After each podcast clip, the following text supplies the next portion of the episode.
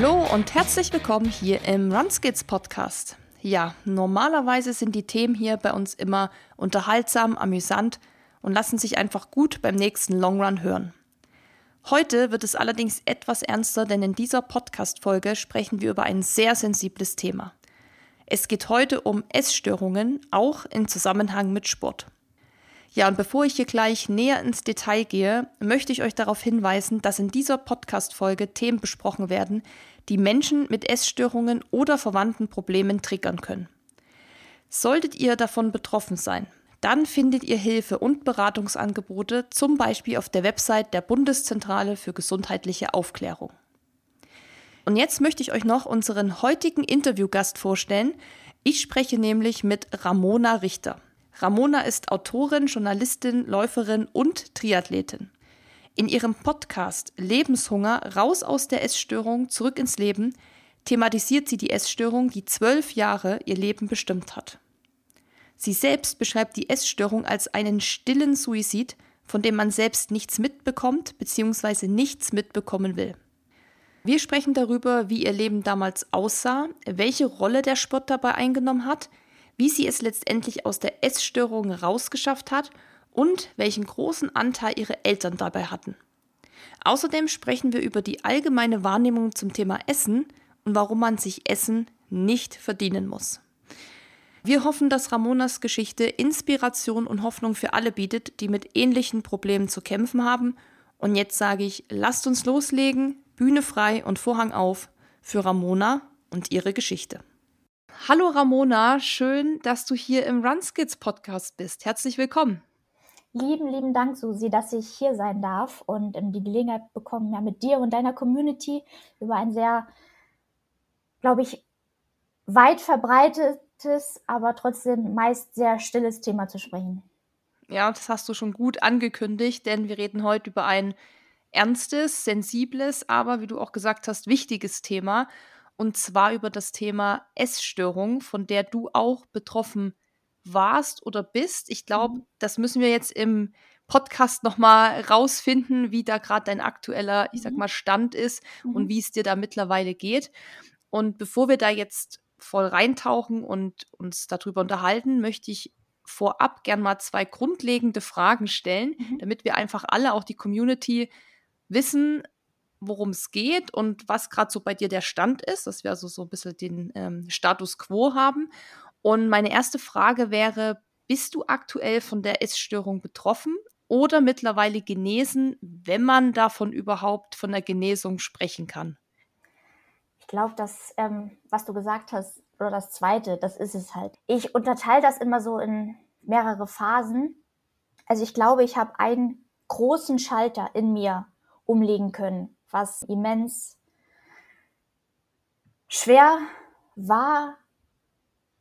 Ich teilweise nicht geglaubt habe, den Schalter umzulegen, weil ich wusste, wie mächtig, regierend, reglementierend diese Essstörung einfach war.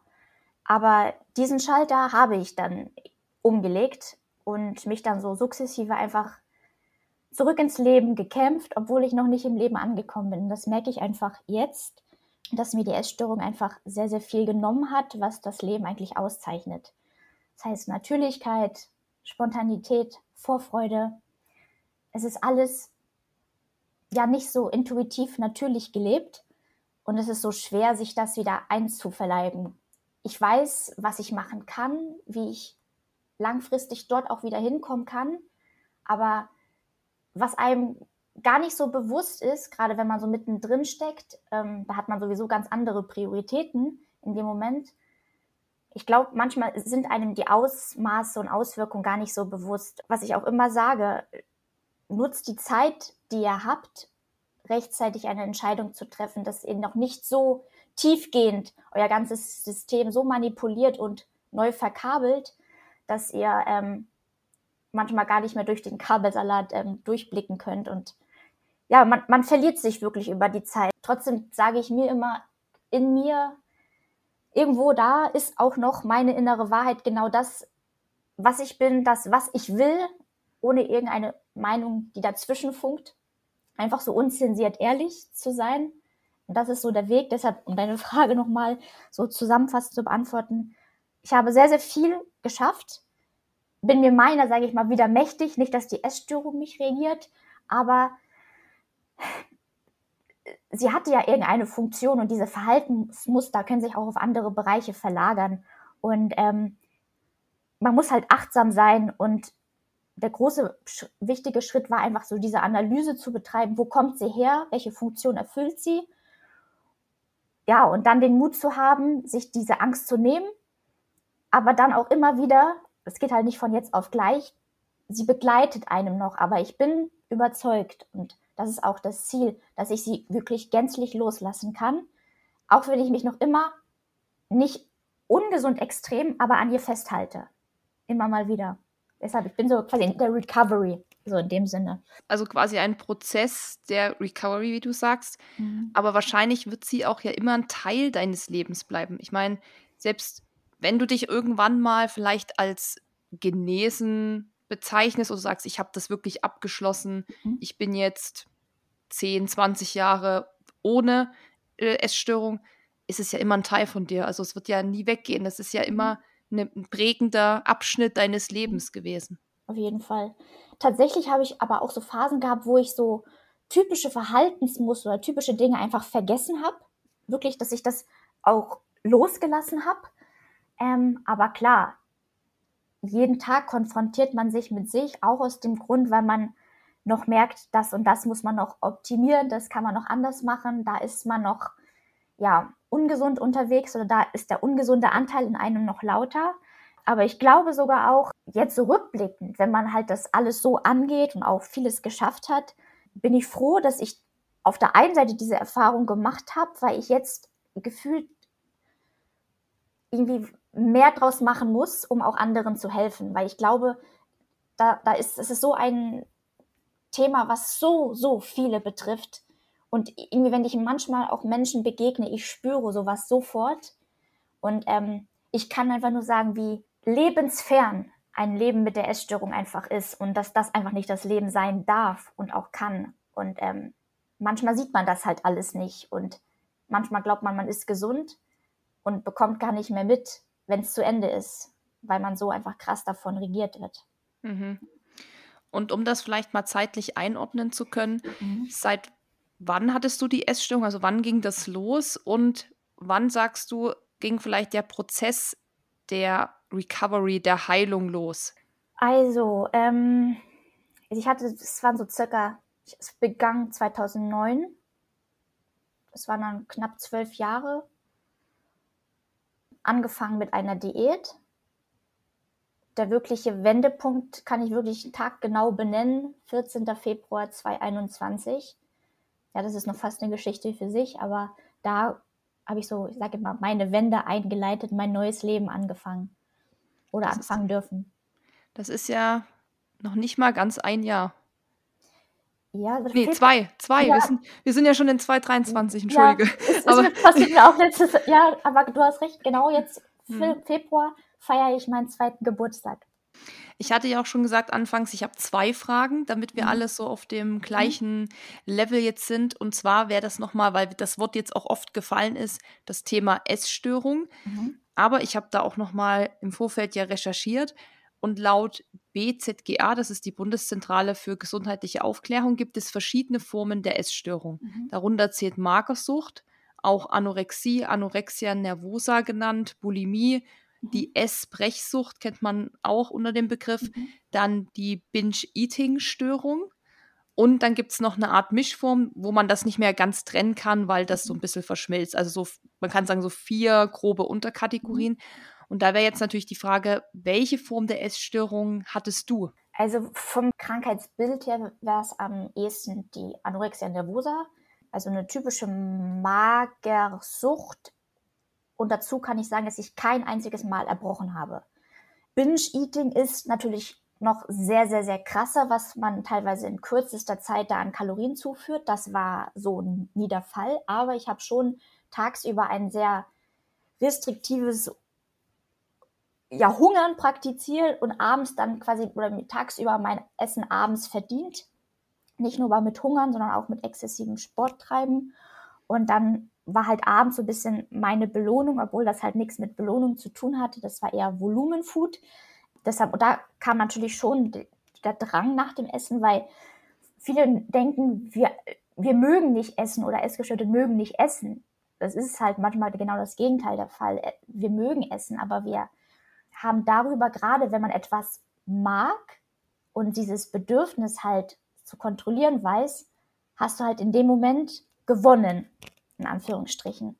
Weiß dich zu kontrollieren. Und das war halt auch, ist halt einfach ein großer oder Part oder einfach auch Beweggrund oder auch eine Ursache gewesen, dass ich mich über die Essstörung ähm, meinte zu kontrollieren zu können, beziehungsweise erst zu müssen und dann auch das zu schaffen zu können, durchzuhalten mit den dramatischen Auswirkungen. Ne?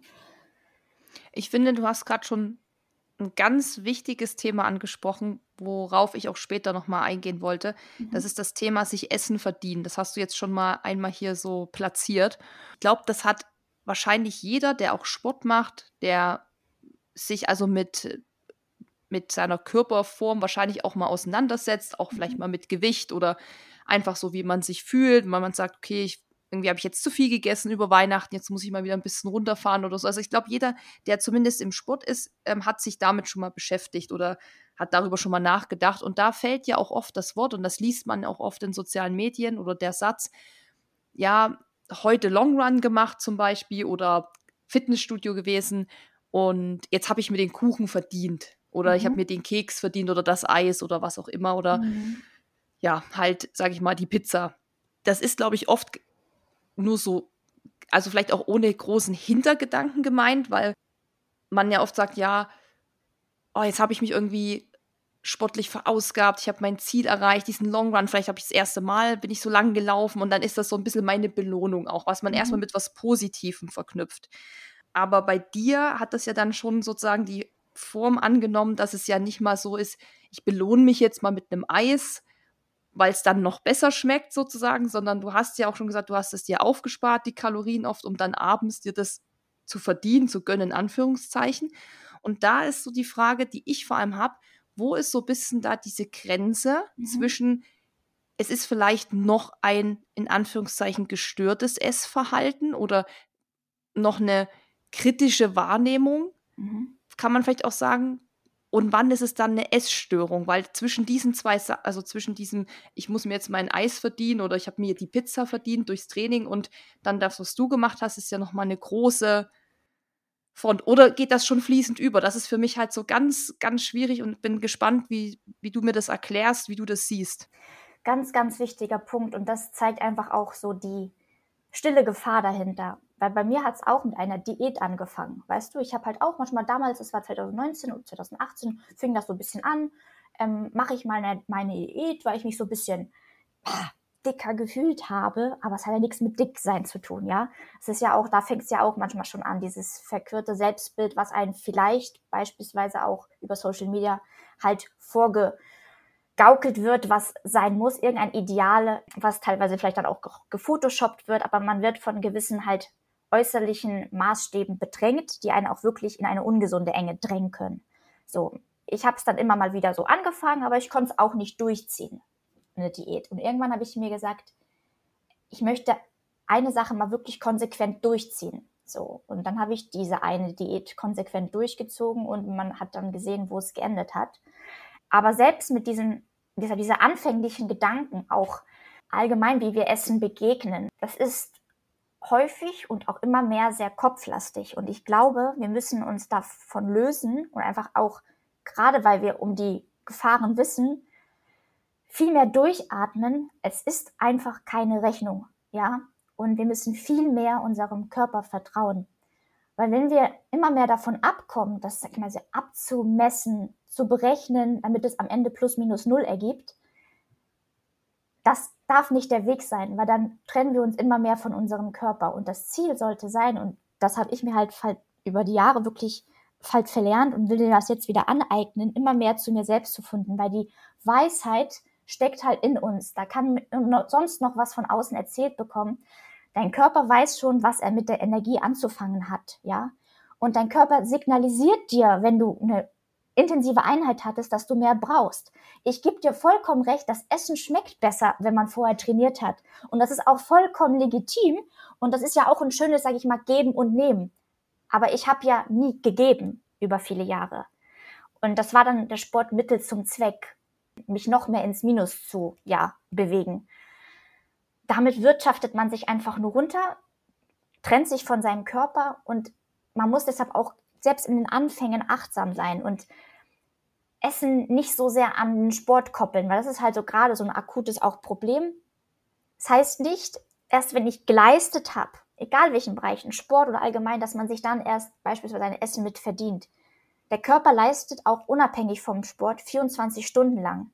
Und ich merke das ja jetzt auch selber, wenn man mal mehr isst, es passiert nichts, ja. Der Körper, gerade auch als Sportler, das muss ich mir auch immer sagen, gerade wenn man auch Leistungssport machen möchte und auch Leute, die von sich selber sagen, sie haben keine Essstörung, teilweise essen so, so viel zu wenig noch um den Sport herum, könnten fast doppelt so viel essen, es würde nichts passieren, aber der Körper bekäme endlich das, was er braucht. Und teilweise sind, nehmen ja auch Leute sogar zu, weil sie zu wenig essen, ja. Oder nehmen an den Extremitäten zu, weil sie einfach überlastet sind. Und wenn die mal weniger trainieren würden und mehr essen würden, wo man erstmal denkt, okay, das sind eigentlich die Stellschrauben, wo man eigentlich doch die machen müsste, um abzunehmen. Nein, wenn man auch teilweise weniger Sport macht und auch mehr isst, kann man sogar abnehmen, weil der Körper einfach nicht auf dieser Sparflamme läuft und nicht überlastet ist. Weil eine Überlastung ist auch immer, dass der, die, der Körper dann in so ein Stadium verfällt, dass er jede Energie, die dann irgendwann zuführt, kommt, er möchte. Genauso wie Stress, ob mental oder Sport ist ja auch immer ein physischer Stress. Man muss aufpassen, dass man halt einfach diese Schwelle nicht überstreitet. Und das ist halt echt so ein, manchmal so ein komplexes Konstrukt, wo ich mir am Ende sage, viel weniger Kopf, viel mehr Vertrauen. Und ich glaube, da vor diesem Vertrauen haben sehr, sehr viele Angst. Weil eine große Angst auch vom Essen selber besteht. Aber was ich mir selber auch sagen musste, Essen ist Freund, nicht Feind. Das ist so eine Bereicherung, nicht nur für den Körper physisch, sondern auch mental. Und das, wie das alles zusammenhängt, das ist uns ja auch oft gar nicht so bewusst. Oder auch die trügerische Gefahr bei der Essstörung. Es geht ja oft sehr, sehr lange gut. Aber irgendwann halt nicht mehr. Da gibt es ja dieser Point of No Return. Und dann ist es ziemlich, ziemlich hart, überhaupt erst wieder sich aufzubauen. Man weiß halt nicht, was in unseren Körpern passiert. Das zeigt sich vielleicht erst Jahre später. Ich habe ja selbst gesehen, was ich selbst in jungen Jahren mit, mit dieser Essstörung angerichtet habe. Du hast gerade schon gesagt, weniger Kopf, mehr Vertrauen in, das, in den Körper und auch in das Essen an sich. War das auch eine Ursache für dich, warum du dann in die Essstörung gerutscht bist, dass dein Kopf da dir was Falsches signalisiert hat? Oder was waren, was waren dann die Auslöser für die Essstörung am Ende? Ja, das ist halt genau das. Also eine Diät ist ja auch eine Form von Restriktion, eine Struktur, eine Kontrolle. Und die hat halt, die wird halt immer strenger. Es geht immer höher, immer weiter, wie man das teilweise auch im Sport kennt. Und irgendwann war halt auch in der Kombi mit dem Sport immer mehr Sport, immer weniger Essen. Und da kann man sich halt die, die Folgen vorstellen. Bei mir war halt, und deshalb ist also die Analyse halt auch so wichtig, der Grund, warum diese Essstörung, warum auch diese Diät. Bei mir waren es so zwei Glaubenssätze, die ich als von Kind auf an irgendwie mitgenommen habe, beziehungsweise die daraus entstanden sind. Auf der einen Seite, ich muss mich kontrollieren, sonst nehme ich zu. Und ich darf mir keine Fehler erlauben. Es muss perfekt sein. Und im Rahmen dieser Essstörung konnte ich diesen zwei Glaubenssätzen auf eine ungesunde Weise sehr gerecht werden. Das darf es nicht sein. Das darf auch nicht das Ziel sein. Wir müssen halt immer auch schauen, okay, wo ist der Grund und mit was versuchen wir das zu kompensieren. Das ist ja auch immer eine Art von Kompensationsmuster, so eine Essstörung auch. Irgendeine Lehre, die wir füllen wollen in uns. Aber es darf nicht auf diese Weise geschehen. Und deshalb finde ich, ist so der erste auch wichtiger Punkt zu schauen, was steckt dahinter. Weil du kannst dann einen Teil bearbeiten, aber vielleicht noch nicht die Ursache. Und das zeigt sich dann beispielsweise im exzessiven Sporttreiben oder in anderer Form, ja. Und deshalb ist diese Analyse dabei so wichtig. Und das da ist halt auch sich externe Hilfe zu holen, gerade in diesem Punkt halt immens wichtig. Man, es ist, liegt in unseren Händen, der größte Teil, ja, aber wir wissen auch nicht alles und gerade auch so Ansätze die Kindheit zu erforschen, zu schauen, genau, was ist dort passiert, vielleicht, was diese Auswirkungen halt mit sich gebracht haben. Und da ist Hilfe immer ein sehr, sehr entscheidender Punkt, aber sich dafür zu entscheiden, das ist halt der nächste große, ne? Ja, das wollte ich gerade sagen. Das ist wahrscheinlich dann das Schwierige, weil sonst wird es wahrscheinlich vielen viel schneller auch besser gehen, wenn man mhm. das sehr schnell irgendwie akzeptiert und annimmt. Mhm. Aber wann war dann bei dir der Punkt, wo du gesagt hast, okay, ich habe scheinbar hier ein Problem, eine Krankheit und eben nicht noch, dass wir uns in dieser Grenze von nur in Anführungszeichen gestörten Essverhalten befinden, sondern dass man dann wirklich gesagt hat, jetzt habe ich hier echt ein Problem und ich brauche Hilfe. Weil du hast ja gesagt, zwölf Jahre warst du essgestört. Versuch das mal für uns so einzuordnen, ungefähr wann das kam. Also reden wir von, ich weiß nicht, zehn Jahre und dann hat man es gemerkt oder war es schon vorher mal, aber man verdrängt es. Mhm. Wie sieht der Prozess aus? Also ich wusste immer, dass ich da ein ganz bewusstes Verhalten pflege, was nicht gesund ist. Und das, was sich viele halt nicht vorstellen können, was das so gefährlicher auch ist, dir ist deine Gesundheit in dem Moment egal. Selbst wenn das die Werte bei den Untersuchungen zeigen. Du machst weiter, weil du so da drin gefangen bist, in dieser ungesunden Routine. Bei mir war es so, was mich halt letzten Endes gerettet hat, ich sage immer, das war die Liebe zu meinen Eltern, weil man kann nicht beidem gerecht werden. Ich kann hier keine Lügen vorgaukeln, mich ganze Zeit rechtfertigen, weil es lag auf der Hand und meine Eltern, klar, wollten, dass es mir gut geht. Die wollten, dass es, dass ich etwas ändere, dass ich etwas, dass ich mir Hilfe hole, dass ich etwas mache, endlich wieder am Leben teilnehme, dass ich einfach gesund bin. Und ähm, das kennen, glaube ich, viele, die dieses Problem am nachvollziehen. Das wird dir halt vielleicht oft von außen irgendwie mal direkter, mal indirekter ans Herz gelegt, aber du machst halt weiter stur dein Ding. Ähm, weil du dich damit vermeintlich oder in, diesem Rahmen vermeintlich sicher fühlst, obwohl du eigentlich in Lebensgefahr bist, aber das halt bewusst ignorierst. Und das ist eben diese Schein, diese Gefahr dahinter. Es geht halt lange gut. Irgendwann aber konnte ich beiden einfach nicht mehr gerecht werden und mehr um meine Eltern, sag ich mal, ruhig zu stimmen, gerecht zu werden, habe ich, kam ich so ins Handeln. Aber es war halt nie, oder an dem, zu Beginn nicht aus aufrichtiger Überzeugung, so dass ich das will. Aber allein durch das Machen, allein durch das sich mit dem Problem konfrontieren, wurde es halt immer präsenter, dass es ein Problem ist. Aber gleichzeitig war diese Gewalt der Essstörung wurde teilweise auch immer stärker, weil sie sich halt bedroht gefühlt hat. Okay, hier fängt jemand an, mich aus, mein, aus dem Leben zu drängen. Ich will weiter hier das Sagen haben. Das Einzige, was mich dann auch immer selbst so beunruhigt hat, waren dann, wenn es mal zu Untersuchungen kam. Klar wusste ich sie dann am nächsten Morgen, wenn halt der Tag wieder beginnt, war man schnell wieder in seinem alten Trott. Aber besonders abends, so in den späten, stillen Momenten, wenn du deinem Unterbewusstsein immer näher kommst, dann hat mich das schlechte Gewissen so eingeholt und mir ging es einfach nicht gut. Und das wird immer stärker. Irgendwann war ich halt so demotiviert, so mental, genau wie körperlich, so erschöpft.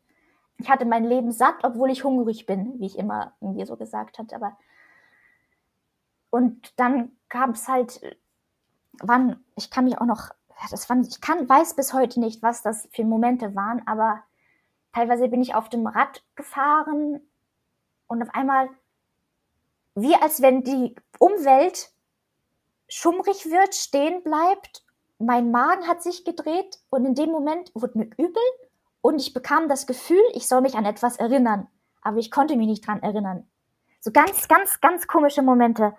Und im Nachhinein sage ich mir, das war mein inneres Kind, was um Hilfe ruft, dass ich endlich wieder wach werde, am Leben teilnehme. Eine Mal, was mich sehr aus, dem, aus der Bahn geworfen hat, war, ich lag abends im Bett und ich wusste nicht, ich konnte mich nicht erinnern, welcher Tag ist und ob meine Eltern, weil sie geplant hatten, in Urlaub zu fahren, ob sie schon im Urlaub waren oder nicht. Ich konnte das nicht einordnen. Ich war so, entweder so unterzuckert, keine Ahnung.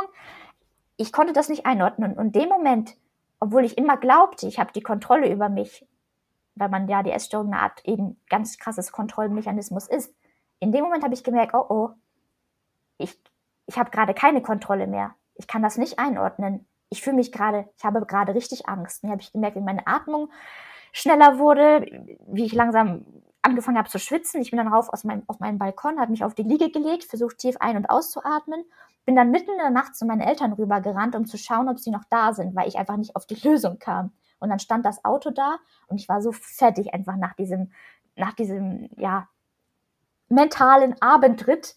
Und dann habe ich auch da mir wieder gesagt, ich ändere was. Weißt du, es fing dann an, dass ich immer häufiger gesagt habe, ich ändere was, aber man ändert nicht wirklich was. Aber trotzdem wurde die innere Stimme immer lauter. Ja, und irgendwann war ich dann für einen Monat in der Klinik. Das war dann im Dezember 2020. Und da ist es halt genau dort genau so gewesen. Alles drumherum versucht, dass du gesund wirst. Und du machst es ja auch irgendwie, weil du gesund werden willst oder den Eltern zeigen möchtest, dass du etwas tust. Aber da muss sich die Essstörung noch mehr beweisen, ja. Und ich habe halt alles versucht, um da diese Vorschriften zu missachten wurde am Ende halt auch entlassen, weil ich mich nicht an die Vorschriften gehalten habe. Und da war wirklich zu dieser Zeit wirklich mein krassester, aus, aus, aus pathologischer Sicht krassester Punkt, wo die Ärzte halt auch zu mir gesagt haben, wir wissen nicht, ob sie morgen noch aufwachen. So am Ende war ich einfach insgesamt. Und gleichzeitig, so am Ende ich auch war, so klarer wurde ich immer mehr irgendwann, ich saß, es war der Moment war, es war ein Sonntag, ich saß zwischen neben meinen Eltern, habe so die Augen geschlossen und ich weiß genau noch den Moment, die Sonne schien so durch das Fenster. Ich war so leer und am Ende, ich wusste auch nicht mehr, okay, wie geht's eigentlich jetzt weiter? Und dann habe ich mir gesagt, ändere was.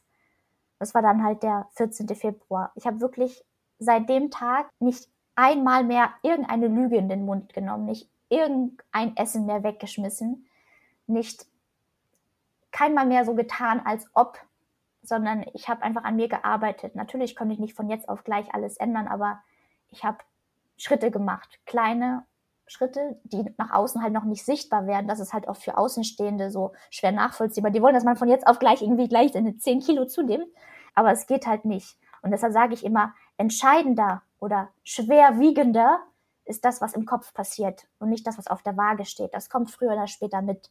Entscheidend ist wirklich, was in unseren Köpfen passiert. Und da habe ich halt diese Entscheidung getroffen. Und es ist wirklich, diese Entscheidung, klar, die bahnte sich an.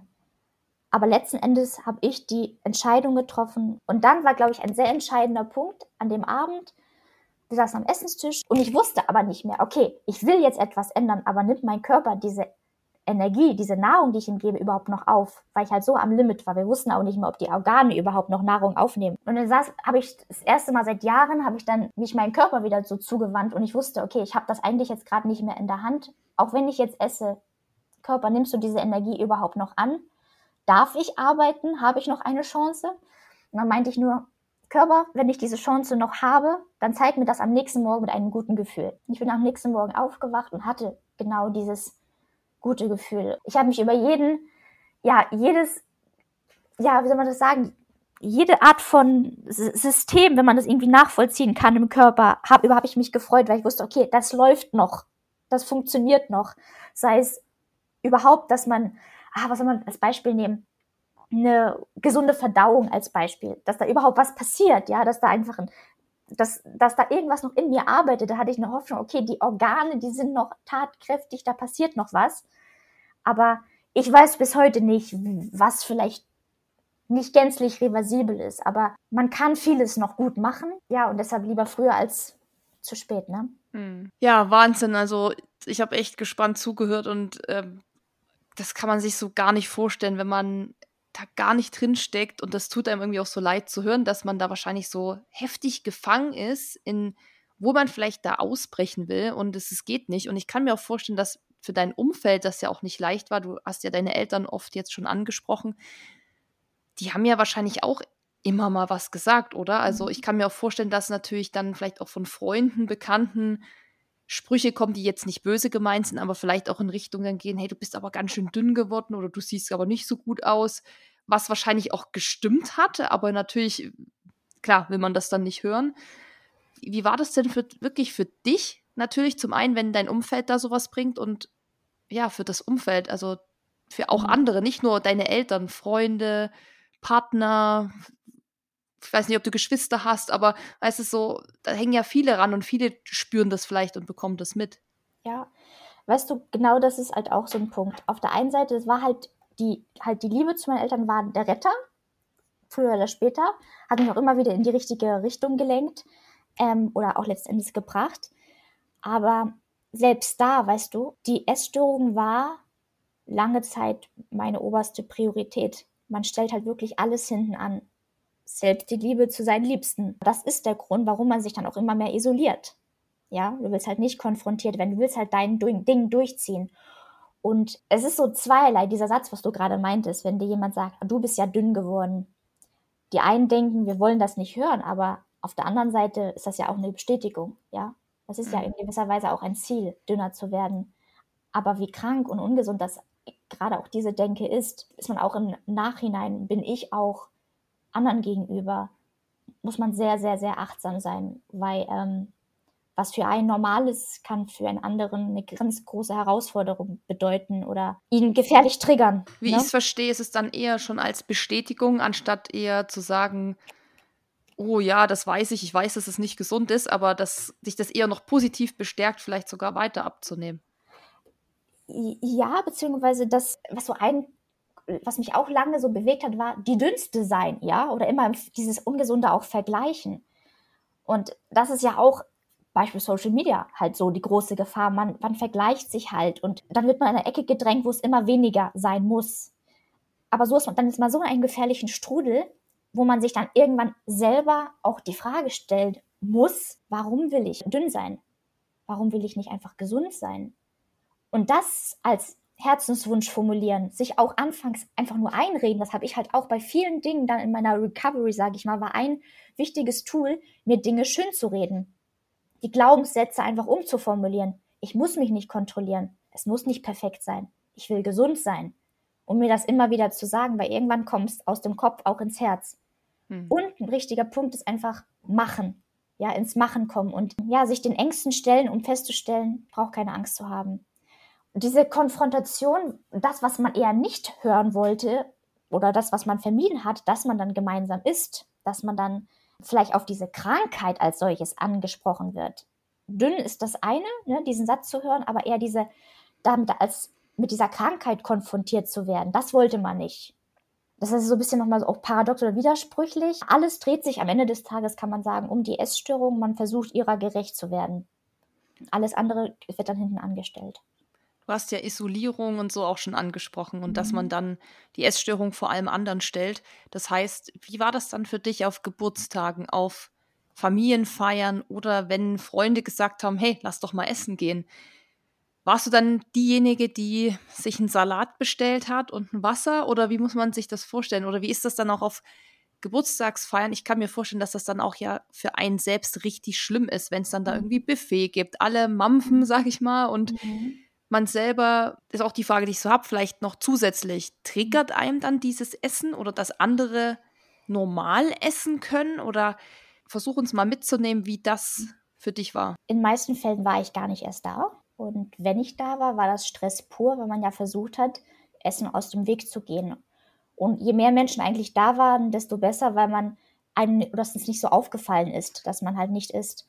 Oder man hat es versucht, mit Sport vor und nachher zu kompensieren.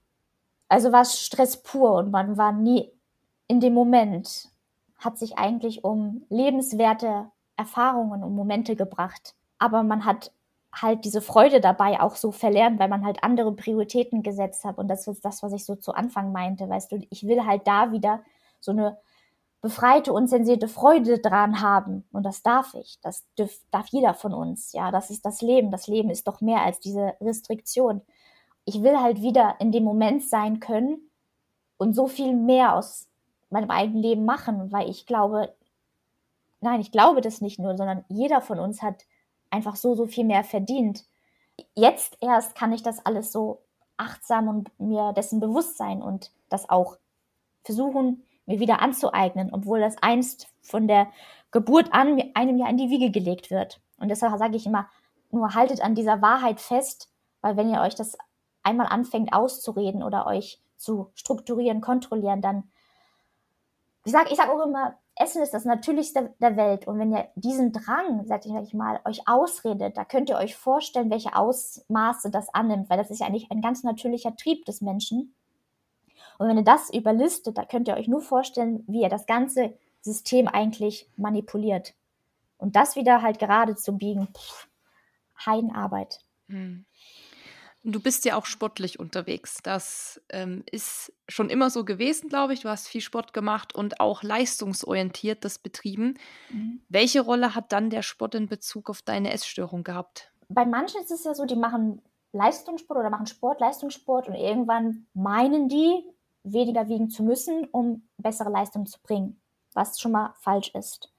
Ähm, weil nur ein gesunder Körper kann auch langfristig Leistung erzielen. Ich sage immer, das Paradebeispiel ist Sabrina Mockenhaupt, ja. Sie liebt Essen, sie kann aber dann auch richtig Leistung im Training und im Wettkampf bringen, weil einfach die Energie da ist. Und wenn man zu wenig auch ums Training herum isst oder auch über dann längere Zeit, dann kann man vielleicht eine kurze Zeit dann einen Leistungspeak haben, aber es geht nicht lange gut. Das ist so das eine. Bei mir aber war die Essstörung vorher da. Und der Sport war dann immer mehr Mittel zum Zweck. Er fing ganz ehrlich leidenschaftlich an. Irgendwann habe ich darin halt so ein Tool gesehen, einfach effektiv Kalorien zu verbrauchen. Dann ging es halt auch eine Zeit lang gut, dass ich eben auch Leistung gebracht habe. Aber jetzt ist gerade eben genau der Punkt, weißt du? Irgendwann war dann, erstmal ging es halt richtig in den Keller, weil ich am Ende war, physisch und mental. Aber meine Mutter hat immer gesagt, Ramona, wenn du so einfach wirklich ehrlich trainiert und auch sportgerecht gegessen hättest, wenn das alles zusammengepasst hätte, wer weiß, wo du heute gestanden hättest im Sport auch. Und das reizt mich gerade aktuell, weißt du? Ich möchte, und das ist so Teil meines, meiner ganzen Vision und auch Mission, ich will halt den Menschen, sowohl Leistungssportler als auch Freizeitsportler, jeden da draußen, einerseits ein zu einem gesunden Essverhalten zurück ins Leben verhelfen, aber auf der anderen Seite auch den Rahmen zu schaffen, dass man wirklich von ehrlichen Leistungen sprechen kann. Und erstens, ich muss alles gerade an meinem eigenen Leib irgendwie erfahren und durchleben. Erstens die Essstörung zu gänzlich auszusortieren. Und auf der anderen Seite möchte ich ähm, noch einmal wirklich ehrliche Leistungen bringen durch eine sportgerechte Ernährung, aber auch durch ein effizientes Training. Da ist so die eine Stellschraube ist natürlich die Ernährung und auch wie ich da rangehen muss, um mich auch wirklich gänzlich wieder in die gesunde Richtung zu lenken, aber auch mich physisch aufzubauen, wieder in diese mentale Freiheit auch zu bekommen. Da arbeite ich mit dem Jörg Hösli aus der Schweiz zusammen. Und auf der anderen Seite ist jetzt so der große Schritt, weil ich glaube, ähm, ich muss da auch wieder, wie gesagt, beim Jörg gebe ich auch, habe ich auch die Verantwortung abgenommen und hat mir viele Ängste auch in Bezug aufs Essen genommen, gerade um das Essen rund ums Training. Und auf der anderen Seite ist jetzt, dass ich mir auch in puncto Training Hilfe holen möchte, um dort auch wieder auch loslassen zu können. Und dann ist auch dort vielleicht mit weniger Training am Ende deutlich mehr. Und ich weiß, dass ich immer noch der Sport einfach manchmal, ja, oder sehr oft mir hilft, regelmäßig zu essen. Das will ich offen und ehrlich sagen. Aber heute ist es ein Geben, ja. Also ich gebe meinem Essen genau auch das, was er braucht obwohl ich noch nicht da angekommen bin, wo mich auch Jörg haben möchte.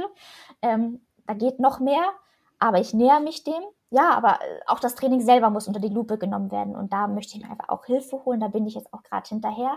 Mit der ganz also langfristigen Vision einfach ein in puncto Ernährung, in puncto Sport ein ehrliches Vorbild zu sein, um zu sagen, es geht auch anders. Und das fühlt sich einfach nur gut an. Und ich mhm. möchte mit meinem Körper an der Startlinie stehen.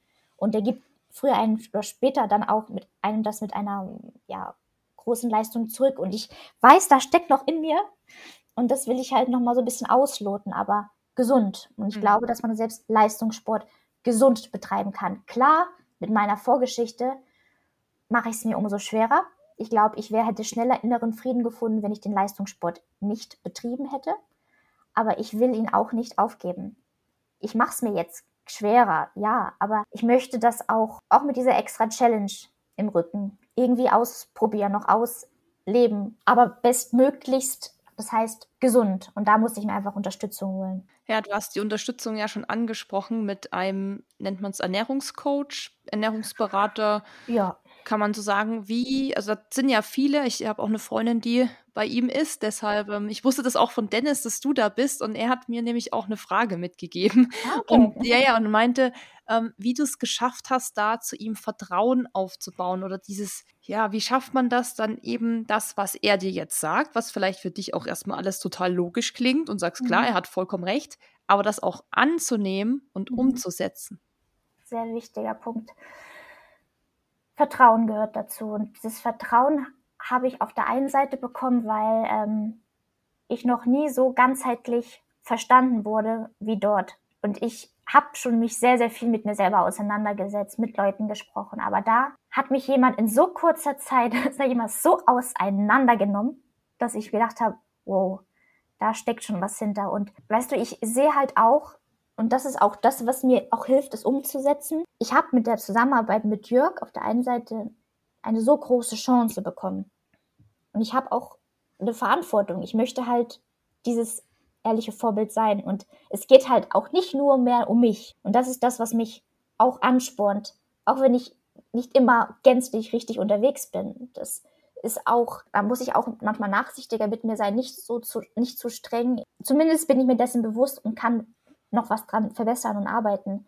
Aber das ist, glaube ich, auch so eine große Motivation. Ich weiß, was ich vielleicht langfristig nicht nur für mich selber, aber auch für die Menschen da draußen da tun kann. Und das ist so, ja, woraus ich dann die, das, die Kraft beziehe, das auch umzusetzen. Und du meintest, du hast dich da so verstanden gefühlt mhm. und da hat dich jetzt mal jemand so richtig eben auseinandergenommen und mal so, so richtig äh, losgelegt. Das heißt, vorher hattest du das bei der Therapie, die du angesprochen hast, zum mhm. Beispiel nicht? Oder warum hat das mit der Therapie vielleicht nicht geklappt? War es vielleicht auch noch nicht der richtige Zeitpunkt, da ja. in so eine Therapie zu gehen? Oder wa warum ist das jetzt eben da ganz anders?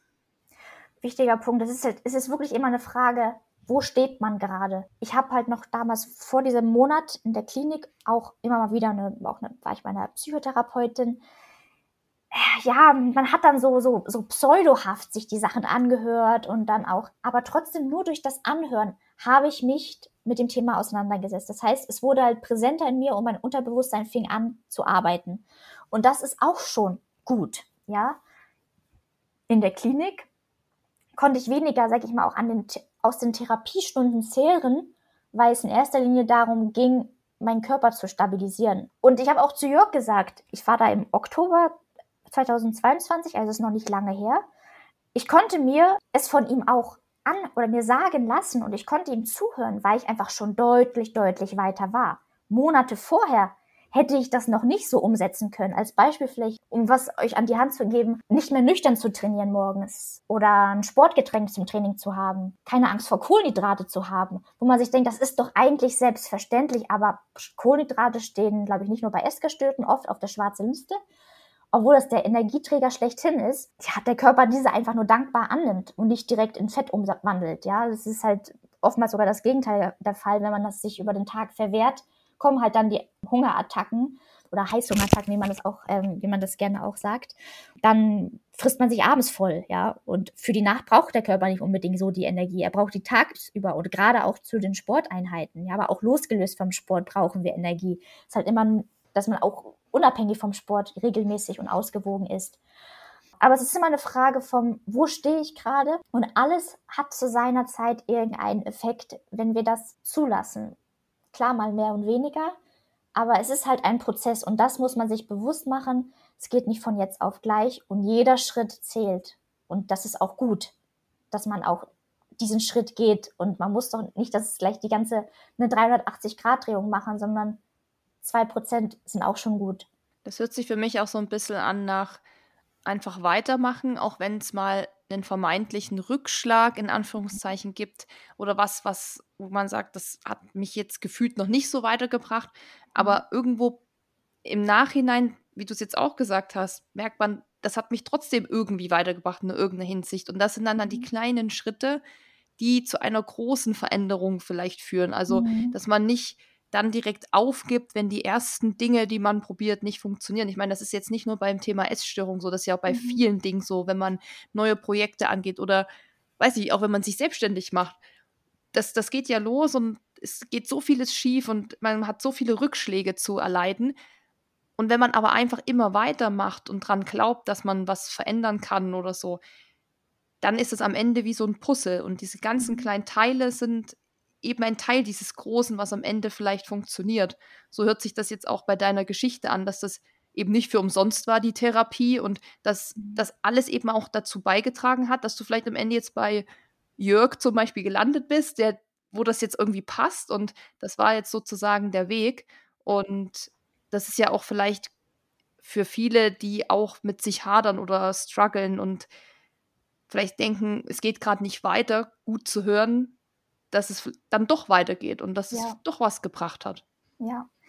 Weißt du, ich habe halt, wenn ich jetzt so schaue, wie viel in den letzten zwei Jahren passiert sind, das ist auch der Grund, warum ich diese ganzen Erfahrungen, die ich gemacht habe, und deshalb sage ich mir auch immer, ich glaube, das hatte auch irgendwie einen Grund, weil ich jetzt helfen soll. Ich sehe das so ein bisschen auch als meine Berufe an, deshalb sowohl mein eigener Podcast, aber auch das ein Buch, was ich, woran ich aktuell arbeite, wo ich halt all das versucht habe festzuhalten, was mir geholfen hat. Es ist halt mein Weg, aber es kann vielleicht auch Möglichkeiten aufzeigen, wie andere da rauskommen. Und genau wie du, du hast zwei gerade sehr, sehr wichtige Dinge gesagt. Es ist halt ein Prozess und man muss dranbleiben, immer weitermachen. Und auch wenn man noch irgendwie nicht das umgesetzt hat, was man sich vorgenommen hat oder es noch nicht geschafft hat.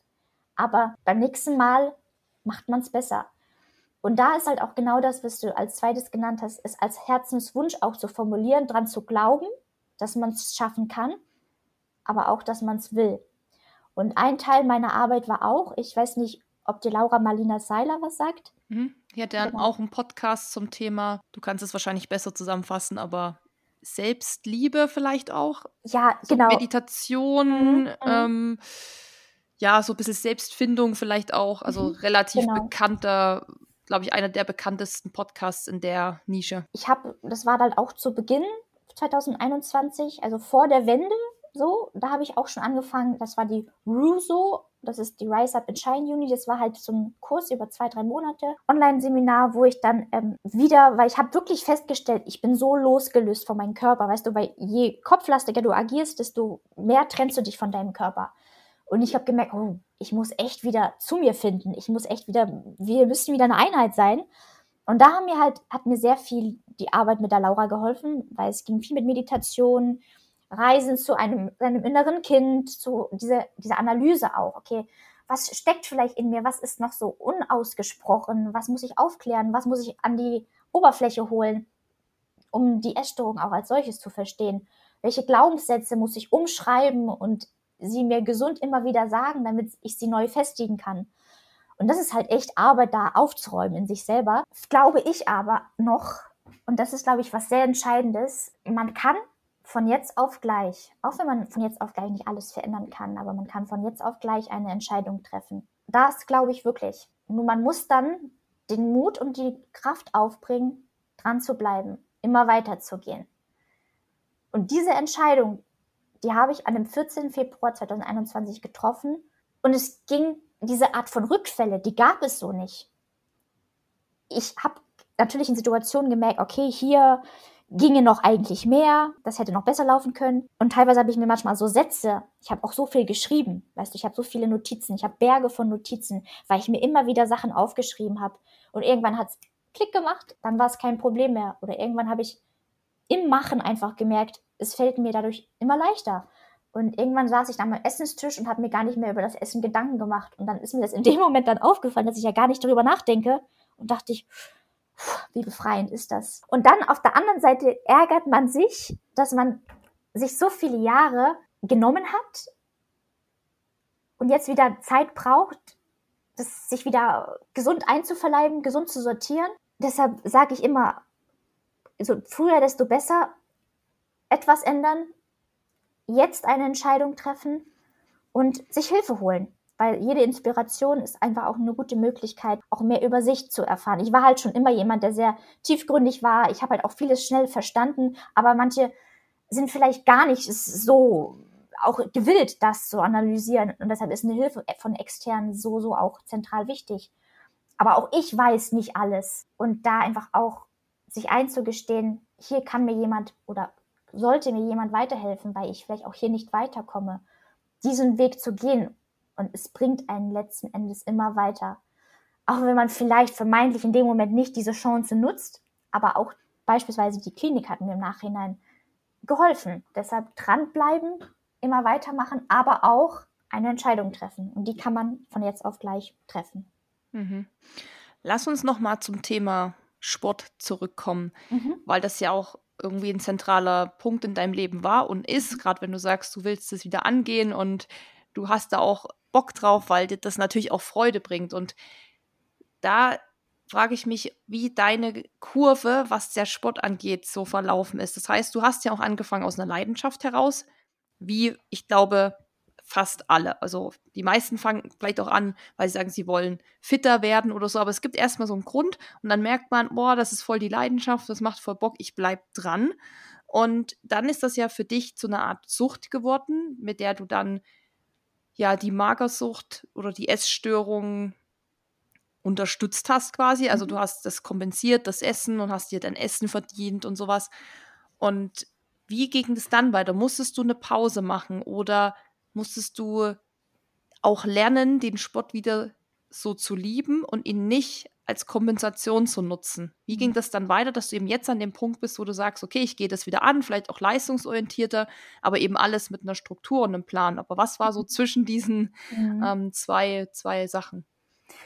Weißt du, ich habe halt eigentlich nur einen kurzen Zeitraum über ähm, das so leidenschaftlich betrieben obwohl ich mittlerweile weiß, das gehört zu mir und das brauche ich auch irgendwie. Auch aus ganz, sag ich mal, das steckt so in meiner DNA auf der einen Seite. Auf der anderen Seite war ich auch oder sehe ich, dass das immer noch eine Art von strenger Disziplin, Kontrolle, Leistungsstreben, Bewegungsdrang, Rastlosigkeit ist, die auch in gewisser Weise ungesunde Züge immer noch hat, gerade wenn man halt so viele Jahre den Sport, wie du selber auch sagst, als Mittel zum Zweck missbrauchst.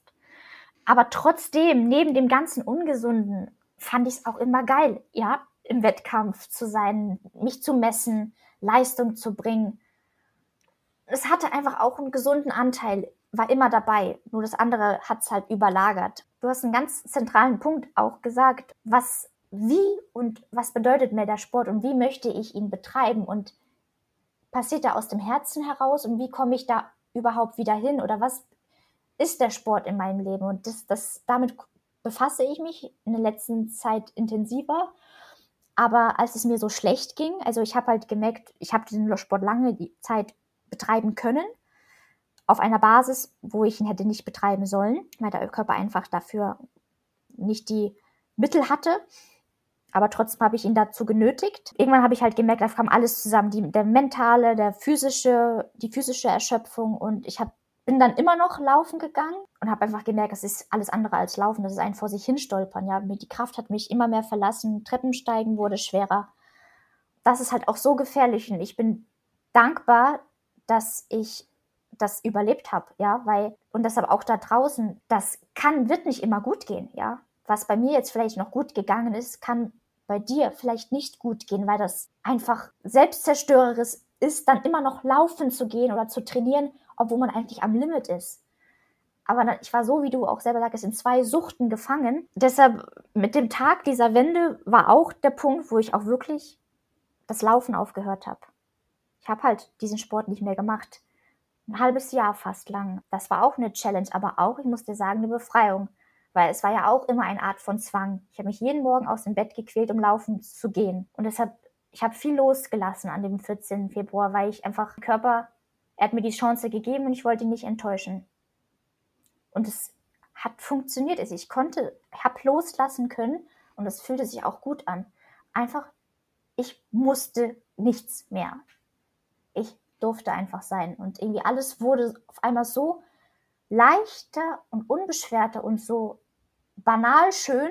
Und genau da wünsche ich, dass wir alle hinkommen. Trotzdem, als ich dann nach und nach wieder mehr Sport machen konnte, weil es mir einfach auch physisch besser ging, habe ich auch gemerkt, welche Gefahr auch hinter dem im Sport steckt. Und das ist genau das, was ich meinte. Ne? Das ist halt ein schmaler Grat und dessen, da muss ich halt umso achtsamer sein, auch mit meiner Geschichte. Und aus diesem Grund, genau, will ich halt mir auch da Hilfe holen, damit da auch extern drauf geschaut wird.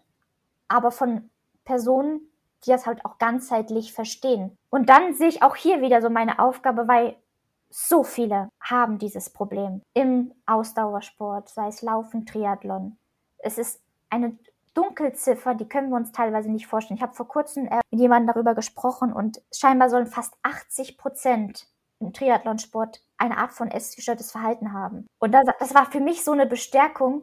Ich möchte einen gesunden Weg aufzeigen. Ich möchte eine Anlaufstelle für Menschen sein, die den Sport wirklich leistungsorientiert, ehrlich mit ihrem Körper betreiben wollen. Und da läuft noch so vieles schief und wird teilweise auch so viel falsch vorgegeben, oder ist als Beispiel, wenn du, wenn du auch sagst, dir ist, dir, sagt Jörg etwas und auch ne, mit ähm, deiner Freundin, die auch vor Ort ist, oder die österreichische Triathletin Tanja Strohschneider, die auch teilweise von im funktionären Trainern vorgegeben bekommen hat, ja, du musst weniger essen, damit du schlanker sein wirst. Das, sie ist da wirklich auch nur durch eine Hölle gegangen, obwohl sie am Ende des Tages fast dreimal so viel eigentlich essen musste. Und hat sich auch alles ins Positive geregelt und gewendet in Zusammenarbeit mit einem mit ihrem jetzigen Trainer, wo das einfach wirklich genau passt und er auch ihre ganze Geschichte versteht und in Zusammenarbeit mit Jörg da einiges optimieren konnte. Das ist halt ein Zusammenspiel oft aus Ernährung und Training. Jetzt bin ich dabei, wie gesagt, mir da Hilfe zu holen und alles anders anzugehen. Angefangen bei der Ernährung und hoffentlich auch strukturierter in einer anderen Form, im, ähm, was das Training anbelangt. Und dort einfach auch wieder einen gesunden Bezug zu lernen. Und ich glaube auch, wenn ich da die Verantwortung abgebe, wird mir das auch in meiner aktuellen Baustelle helfen. Weil jetzt bin ich ja noch selber mit diesem ganzen Sport außerdem konfrontiert. Aber ich sehe das übergeordnete Ziel und ich weiß, was es für mich bedeuten kann und was es für andere bedeuten kann. Und deshalb hoffe ich, dass ich da die, die Unterstützung auch in dem Bereich bekomme, um da das in die, in die gesunde Bahn zu lenken. Mhm. Und dass du dann auch nicht zu den 80 Prozent gehörst, die du gerade angesprochen hast. Ganz genau. Das ist echt eine krasse Zahl, habe ich auch schon mal von gelesen weil ich damals ja auch eine Podcast-Folge aufgenommen habe zum Thema Red S, also Energiemangel im Sport. Und wir hatten ja auch schon zwei, drei Ernährungsfolgen, wo es auch immer mal wieder darum geht, dass man sich eben davor, währenddessen, danach gescheit verpflegen muss, damit man einfach auch schnell regenerieren kann, dass der Körper die Leistung bringen kann und so weiter. Und ich glaube, was halt einfach so krass ist im Sport oder auch, also auch nicht nur im leistungsorientierten, sondern auch im Hobbybereich, weil auch im Hobbybereich kann man ja ambitioniert sein und sagt, man will seine eigenen Ziele erreichen, dass einfach ein falsches Bild immer noch kursiert, also sei es im Web oder im TV oder Social Media, dass man zum Beispiel Läufer immer als diese dünnen, drahtigen Personen sieht oder wenn du läufst, musst du ja so zwangsläufig so aussehen. Deshalb, ich glaube, es gibt auch viele, die kennen auch diese Sprüche, wenn jemand so der sagt, du siehst ja gar nicht aus wie ein typischer Läufer, wo man sich dann denkt, wie sieht denn ein typischer Läufer aus? Weil ich laufe ja anscheinend, also so. Ähm, und das ist ja, glaube ich, dann im Triathlon eben äh, gleich. Und ich bin natürlich im Triathlon nicht ganz so drin. Ich kriege das viel eher nur durch Dennis mit und verfolge da auch mal das ein oder andere Rennen. Und da gibt es ja aktuell auch den, ist das der Christian Blumfeld? Der so stark ist. Auf jeden Fall ist der ja von der körperlichen Form, wenn man ihn erstmal so sieht, deutlich muskulöser, breiter. Also man könnte erstmal meinen, so von dieser Wahrnehmung, die viele haben, der sieht gar nicht aus wie ein Triathlet und mhm. der bringt aber brutale Leistung. Ich habe das dann, wo das auch Ironman Hawaii war, wo das übertragen wurde und man da so ein bisschen mitgelesen hat, tatsächlich auch immer mal wieder die Kommentare dann unter solchen Posts gelesen, Leuten, die dann gesagt haben, ja, wenn er jetzt noch zehn Kilo weniger hätte, dann würde er, dann könnte ihn keiner mehr aufhalten. So, also das, das siehst du, da ist jemand, der für mich total einfach nur eine Maschine ist, fit aussieht und äh, also keine Ahnung, weißt du so. Ja, äh, und ja. er ist es ja augenscheinlich auch. Also es gibt ja überhaupt nichts, was das jetzt belegt, dass er jetzt irgendwie abnehmen muss. Und da meinte ich, habe ich mit Dennis schon mal so ein Gespräch gehabt und habe auch gesagt, ich finde das voll cool, dass er eben mal nicht ich meine, was ist überhaupt typisch? Aber das Bild, was die Leute eben haben, ist ja dünn, schlank, wiegst nix so ungefähr. Und dass dann mal jemand kommt, der erstmal so ein bisschen aus dieser Norm fällt, aber eben trotzdem genauso gut ist, dass vielleicht auch mal Leute sehen, aha, du musst ja gar nicht so aussehen. Und ich glaube, das ist ein Riesenproblem, dieses Idealbild. Dieses, du musst abnehmen, und das hatte mir ja damals auch jemand gesagt. Und ich meine, ich mache das ja nur hobbymäßig. Und ich wollte meinen ersten Marathon laufen. Da ging es mir nur darum, dass ich überhaupt irgendwie ankomme, egal wann. Und mhm. Hauptsache gesund da ins Ziel komme. Und da hat er auch gesagt, ja, Frau Lehmann, also pff, an ihrer Stelle würde ich erstmal fünf Kilo abnehmen. Und dann dachte ich mir so, ja geil, da habe ich gar keinen Bock drauf, weil ich bin wirklich so jemand, gar keinen Bock auf Diäten und so. Und weißt du, wenn ich jetzt ja. jemand wäre, der, dem das triggert, der dafür anfällig ist, mhm. Stell dir vor, der hätte das dir gesagt, so. Mhm. mhm. Das ist ja A, total verantwortungslos. So im Nachhinein ja. habe ich auch gedacht, was war das eigentlich? In dem Moment war ich erstmal ein bisschen geschockt, dachte, okay, mhm. hat das jetzt wirklich gesagt. Aber man überlegt natürlich trotzdem kurz und denkt, okay, bin ich vielleicht wirklich zu dick? An mhm. Anführungszeichen, habe ich wirklich zu viel? Ist das dann wirklich ungesund? Aber das war halt voll der Schmann, so, weil ähm, ich war einfach nicht zu dick oder irgendwas. Da geht das ja schon los. Das geht ja in diesem, beim, bei diesem kleinen Marathonlaufen, Hobbyathlet, erster Marathon geht es los, bis hin zu einem Profi-Triathleten, der nicht gemobbt wird, aber wo auch so Kommentare von der Seite kommen, dass er ja gar nicht so aussieht. Aber ja, er ist trotzdem mega gut. Ganz genau. Also, weißt du, ich bin dankbar für diesen Blumenfeld, ja, dass mhm. so jemand einfach mal eine, sag ich mal in Anführungsstrichen, eine neue Norm setzt, ja, was möglich ist, was geht. Und dieser Kommentar vom Moderator, dass man, oder wer das auch dann gesagt hat, ja, mit fünf Kilo weniger wäre noch besser. Vielleicht gerade nicht, weil er sich dann irgendwie runterhungert und dann einfach nicht die Leistung bringen mehr kann. Deshalb vielleicht gerade, wie gesagt, nicht. Ich glaube, wir müssen viel mehr darauf hingehen, dass jeder Mensch einfach anders ist. Jeder Körper funktioniert anders. Und deshalb auch wieder zu diesem Kern, ne, was wir auch zu Anfang sagten, dieses Körpergefühl wieder zu haben, was brauche ich, was passt zu mir, wann fühle ich mich gut dabei. Es kann auch sein, dass jemand schlank ist, aber weil das einfach sein Wesen ist, aber er ist gesund schlank, in dem Sinne auch erstens, weil es ihm physisch gut geht und mental, weil er auch sich entsprechend ernährt. Manche sind einfach von der Struktur oder von der Konstruktion her schmaler gebaut. Aber man darf nicht das als Maß sehen, dass das die Voraussetzung ist, um sportliche Leistung zu erzielen. Das kostet, ich glaube, manchmal das Umfeld macht es uns oft schwerer und da einfach so eine Resilienz auch mitzubringen, zu sagen, nein, ich blende das aus, ich konzentriere mich auf mich und vielleicht sich einfach auch mal die Frage zu stellen, was geht denn damit einher? Was bringt mir das? Wie fühle ich mich dann letzten Endes dabei und bin ich wirklich glücklich? Und ich wusste tief im Innern, dass ich nicht glücklich war mit dieser Essstörung. Und ich glaube, ihr da draußen oder die, die vielleicht auch dieses Problem mit sich tragen, ich glaube, tief im Herzen spürt ihr, dass das nicht richtig ist, dass euch es damit nicht gut geht. Aber ich weiß, wie zerreißend, wie belastend, wie einnehmend diese Krankheit ist. Genau aus diesem Grund müssen wir sie ablegen.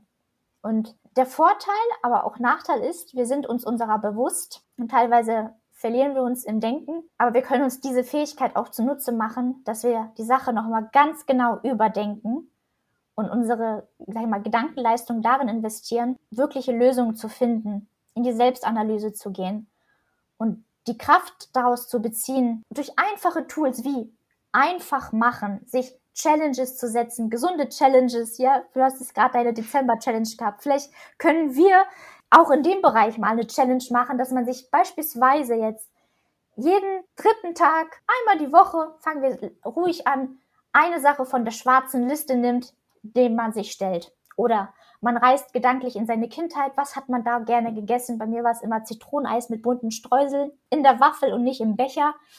Da mit seinem, ein Date mit seinem inneren Kind haben, genießen und sagen, ja, du hast es dir verdient. Und einfach wieder gesunde Erinnerungen aufkommen lassen und früher oder später wird diese gesunde Erinnerung, die innere Wahrheit größer in einem und erfüllt auch wieder das Herz. Und ich, der Jörg hat immer gesagt, ich bin aus der Hölle ins Fegefeuer, aber das Paradies steht mir noch bevor. Und weißt du, wenn ich dich in deinem Podcast häufiger sprechen höre, da spüre ich, natürlich hast du auch hier und da mal mit Dingen zu strugglen, aber du bist mit dir im Reinen.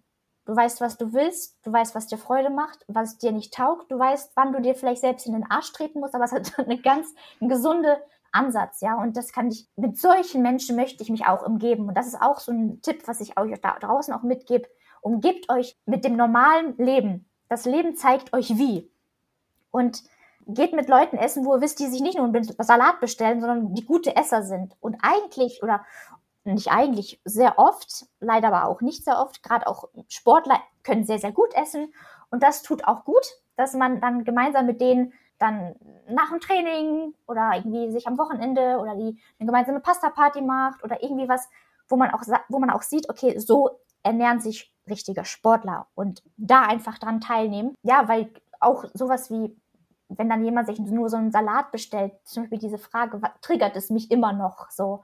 Klar, denkt man sich immer mal wieder und das geht nicht spurlos an einem vorbei, aber in dem Moment sage ich mir auch wieder, Ramona, wenn es dich triggert, nutze das als Hinweis und arbeite dran und versuche auch diese Trigger ganz bewusst zu nutzen, sie ins Gegenteil umzuwandeln, dass du versuchst, diesen Moment mit einer Stärke auszuhalten und dir selber zu sagen, nee, ich bestelle mir jetzt ganz bewusst beispielsweise die Tortellini mit einer Sahnesoße und nicht mit der Tomatensoße, weil die dann weniger Kalorien hat, sondern mit der Sahnesoße und genieße das, weil ich ganz genau weiß, was hinter mir liegt, wo ich hin möchte und dass es mein Körper in dem Moment physisch braucht, aber auch mein Herz. Das Leben kann so einfach sein, so leicht und schön, aber ist es halt so oft nicht. Aber in so vielen Dingen ist weniger mehr. Nur im Essen ist oftmals mehr auch mehr. Hm. Und, äh, ja. das, das hast du echt schön zusammengefasst. Ich hätte noch eine letzte Frage. Und zwar hatten wir ja schon vor dem Podcast uns ausgetauscht, um so ein bisschen mal so ranzuführen, wie wir an das Thema rangehen. Und du hast auch schon gesagt, man spricht nicht über Zahlen zum Beispiel, wenn es im, um die Essstörung geht.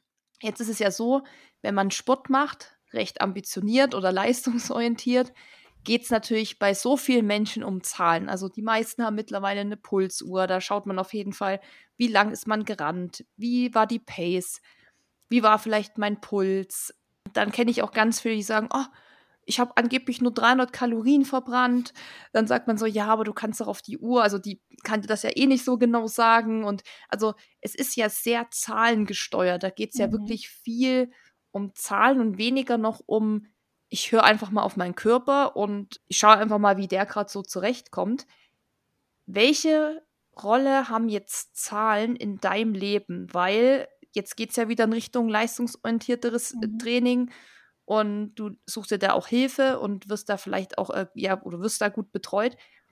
Aber wie ist es dann für dich? Weil man ja früher wahrscheinlich hast du ja auch Kalorien gezählt, hast dich mhm. gewogen, hast auch geguckt, oh, habe ich jetzt drei Stunden Sport gemacht, dann kann ich so und so viel Kalorien verbrennen. Also mhm. ich glaube, da dreht sich wahrscheinlich ja auch viel, weil du es ja auch gesagt hast, um dieses, um am Ende auf Null zu kommen. Und das ist ja oft mit Abwiegen vom Essen. Mhm. Also das mhm. kennt man ja, das machen ja auch viele, wenn sie abnehmen wollen oder so. Aber was hat das jetzt für eine Rolle für dich? Und meinst du, du schaffst es, damit einen gesunden Umgang zu finden und vielleicht auch anderen jetzt zu ermutigen, wie sie damit einen gesunden Umgang finden? Also ich muss sagen, ich trainiere nie mit Uhr eigentlich. Ich ähm, gucke auch nicht auf die Kalorienzahl oder auf, weil das einfach erstens eine Uhr kann das nicht messen und die Ergebnisse auch bei der Untersuchung bei, in der Schweiz haben gezeigt, fast, dass ich fast doppelt so viel verbrauche, wie ich ursprünglich annahm.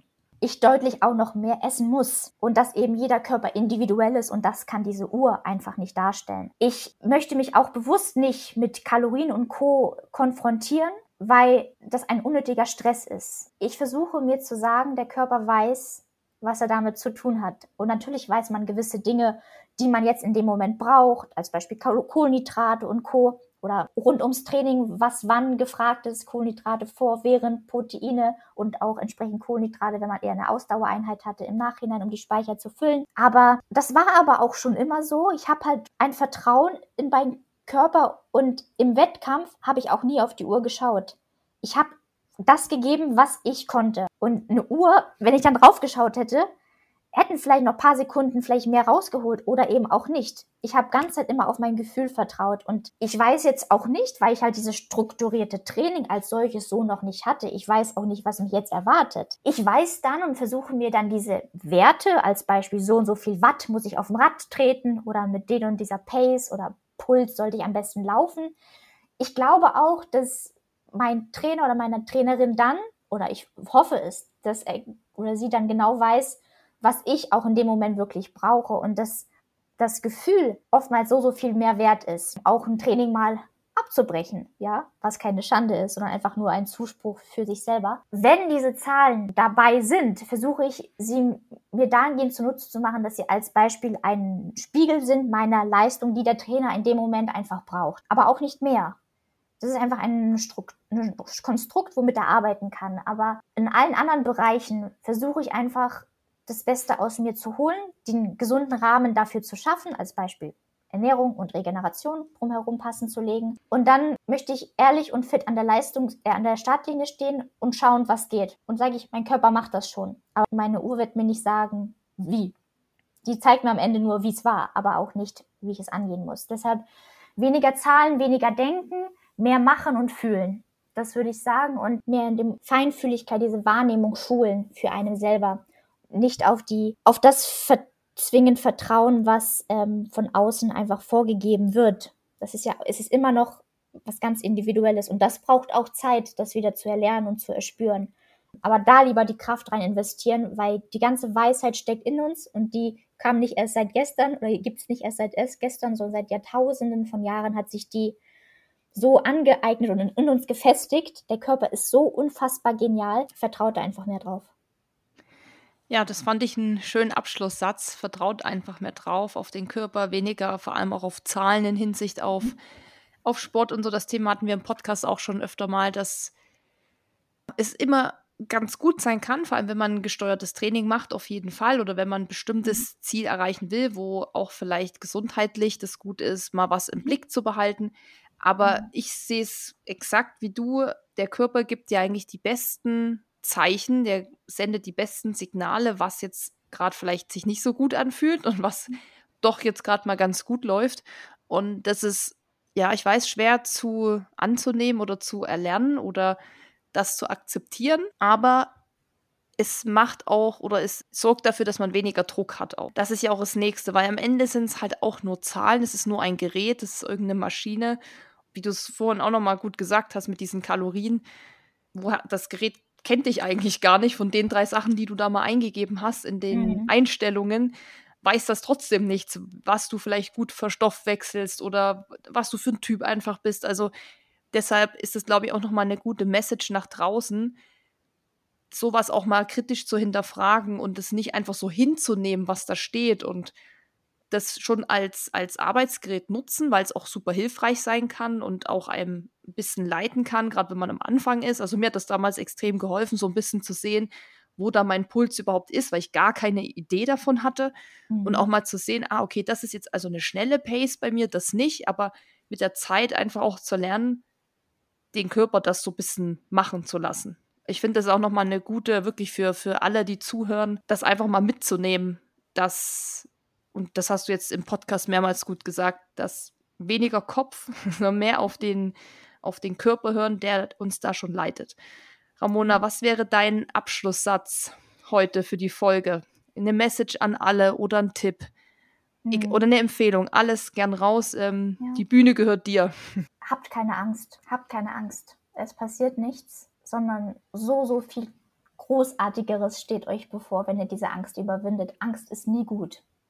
Angst hat vielleicht anfangs in irgendeine Funktion, weil der Körper euch vor etwas beschützen muss. Aber braucht ihr diesen Schutz wirklich und drängt ihr euch damit nicht eher in eine lebensbedrohliche Situation? Deshalb seid da sehr kritisch. Beschützt euch selber dahingehend, dass ihr einfach euch das gibt, was euer Körper braucht, damit ihr das Leben in dieser Fülle erfahren könnt, wie ich es hoffentlich auch bald wieder erlebe und erfahre, weil das ist doch das Leben und unserem Leben hat so viel mehr zu bieten als irgendeine Restriktion, die uns da wirklich in die Ecke des Zimmers drängt. Genau, habt keine Angst. Das Leben meint es gut mit euch. Essen ist Freund, nicht Feind. Es kann so leicht sein. Es kann auch wieder so schön werden. Aber dafür müsst ihr jetzt etwas ändern und anfangen. Nutzt die Zeit, die ihr noch habt. Verschiebt es nicht auf morgen, weil manchmal gibt es den Morgen auch nicht so drastisch das auch klingt. Und ihr schafft das. Glaubt an euch. Ja, ich danke dir, Ramona. Das war ein super Abschluss. Super Abschlusssätze waren das. ja. Äh, ich danke dir ganz sehr für deine Zeit, für deine Offenheit, für die, für den Erfahrungsbericht, für den Tiefblick und deine Gedanken. Ich hoffe, es hat einigen helfen können. Ja, wenn es noch Fragen gibt zu der Folge, wenn es zu dem Thema irgendwelche Gedanken gibt, ihr könnt Ramona auch jederzeit kontaktieren. Sie, mhm. sie hat eine Website, sie hat einen Podcast, sie hat Instagram, also ihr erreicht sie. Ich hau das auch in die Show Notes rein, die ganzen Verlinkungen einfach da schauen und anklicken und sie anschreiben. Sie ist da auf jeden Fall, glaube ich, äh, ja, offen, euch äh, auch zu helfen oder Tipps zu geben. Und ja, dann bedanke ich mich ganz recht herzlich und wünsche dir noch einen schönen Tag. Lieben Dank, Susi, für die Möglichkeit auch hier. Und danke für deine Inspiration, die du uns jeden Tag gibst. Und ich glaube, das ist eine ganz gesunde. Oh. Und das brauchen wir. Das brauchen wir wirklich mehr von. Das muss man sich als Vorbild nehmen. Und das muss man auch mehr in sein Leben zulassen. Und dann, glaube ich, wird es einem selber auch leichter. Umgebt euch mit dem, was euch wirklich weiterbringt, ins gesunde Leben zurück. Und da bist du auf jeden Fall ähm, ganz vorne mit dabei. Oh, das ist aber lieb. Jetzt werde ich ganz rot hier. Zum Glück ich seht ihr mich nicht. ich schon. Zum Glück seht ihr mich nicht. Ja, das freut mich sehr. Ähm, ja, hört man gern. Schön. Danke, Ramona. Sehr gerne. Tschüss. Tschüss. Wenn dir dieser Podcast gefallen hat, hinterlass uns eine Bewertung und abonniere diesen Kanal, damit du auch in Zukunft keine Folge mehr verpasst.